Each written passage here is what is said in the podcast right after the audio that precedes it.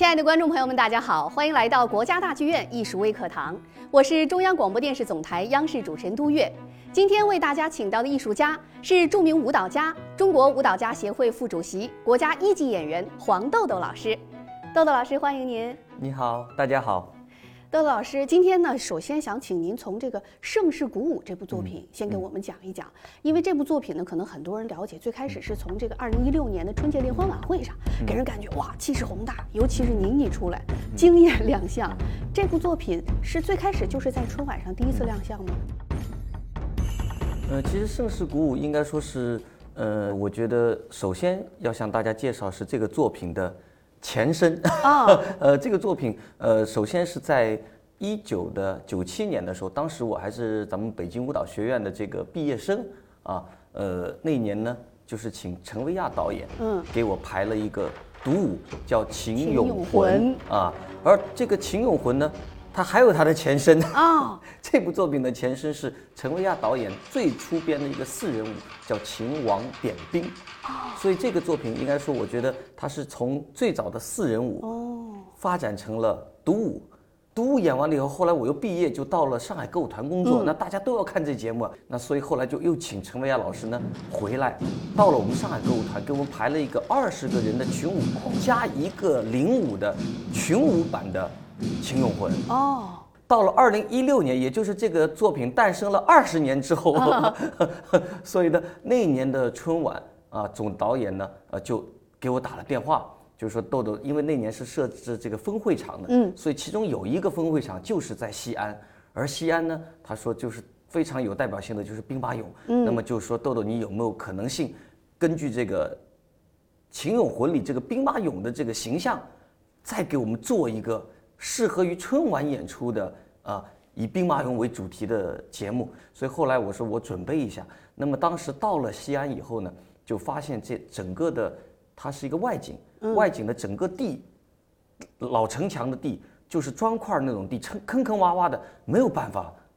跳舞。嗯。后来那个现场导演呢也绝了，他一看在地上没法跳，他哎，我记得第一次我们在春晚见面的时候，你不是跳那个在大鼓上跳舞吗？他说你这下要不咱们把那个大鼓弄回来，然后你就兵马俑和这个大鼓结合一下，你就不是就可以在那个不平的地上，你把这个克服掉了，你就在鼓面上跳，所以那个也很有意思。那么我们就在那用了四到五天的时间。就排出来了，因为这个叫盛世鼓舞。对，那么抓住这个鼓，就是咱们陕西那里有很多很多的有代表性的各种各样不同的民间的鼓舞。那么我们除了安塞腰鼓之外，把那个这个陕西几支最著名的不同风格的鼓队全部请到了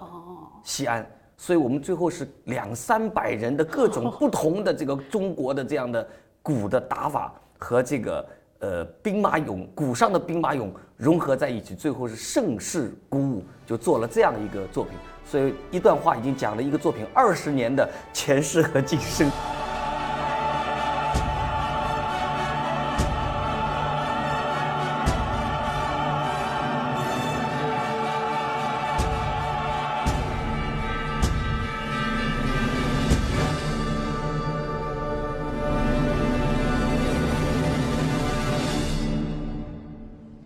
刚才您讲到，我们这个盛世鼓舞是等于说几百人的一个群舞，几百人，几百人的群舞。那独舞的这个秦俑魂呢，又是您一个人的这个作品哈。对对对。那古典舞就是除了群舞，然后呃一个人，好像您刚才说还有三人舞和四人舞是吧？还有什么种类？呃，从这个人员的编制上来讲，呃，中国舞对这个倒是没有特别的限定，我们可以是独舞，你也可以是双人舞。啊，三人舞、双人舞还分呢，有男子双人舞啊，女子双人舞，或者说男女的双人舞啊，三人舞啊，包括我们这个，因为这个是很灵活的啊，四人的、五人的，还有组舞啊，然后男子群舞、女子群舞、大型集体舞，这个都可以去去呃进行，根据节目的需要进行灵活的这样的一种一种组合吧，是这样。哦，呃，但是我觉得最重要的还是要把这个中国文化以及中国人的精气神能够在一个作品里面。得到一种很好的展现。嗯，另外刚才您也提到了咱们道具的运用哈，就是在这个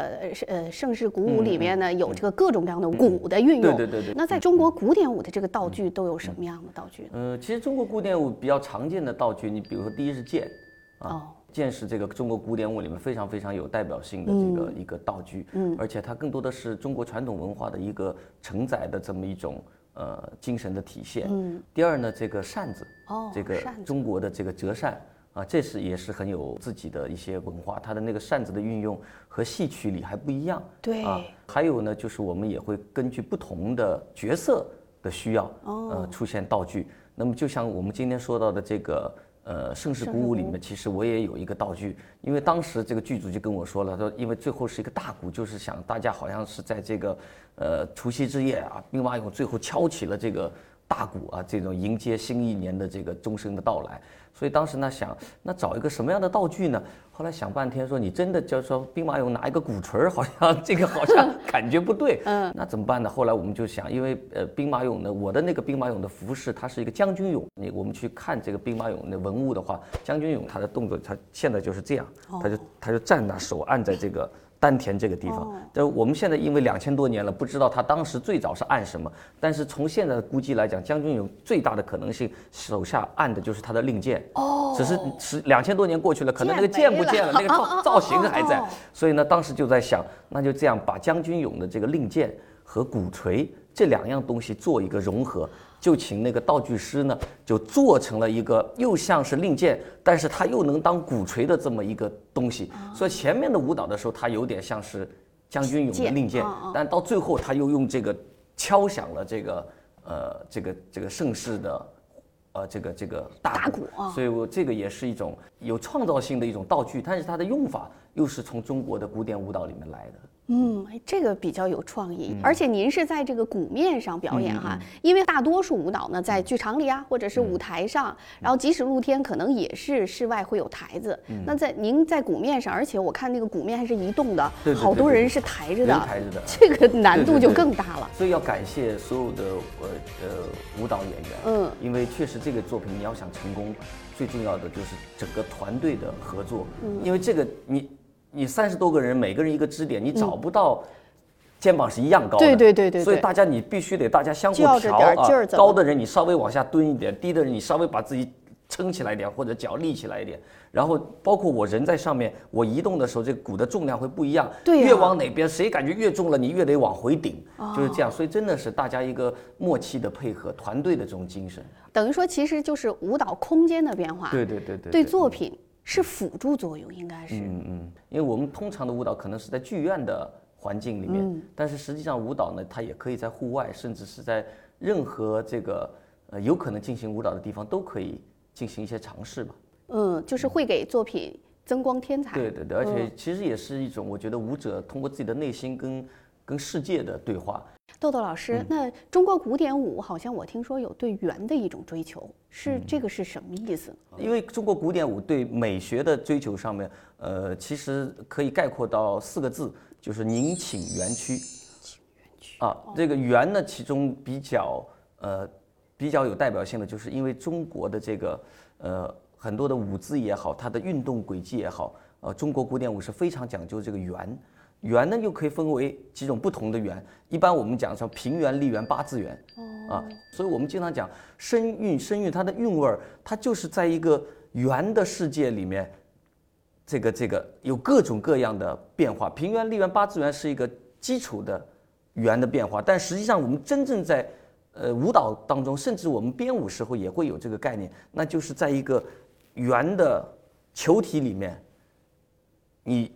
有各种各样千变万化的变化，动势、韵味上面，啊，韵律上面都会有这样的变化。但是你千变万化，它又万变而不离其宗，就始终是在这个圆里面。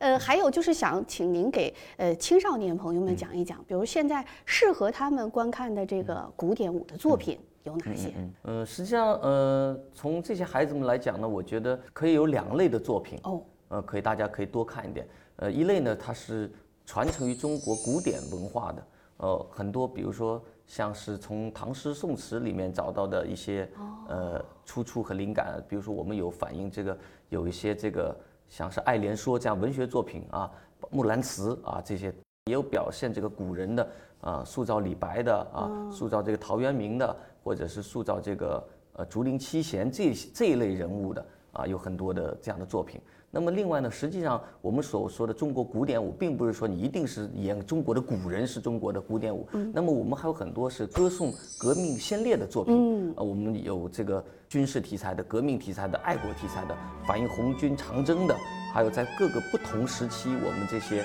中国人民解放军的这些光荣历史的这一类的作品，其实也都是非常非常值得大家去呃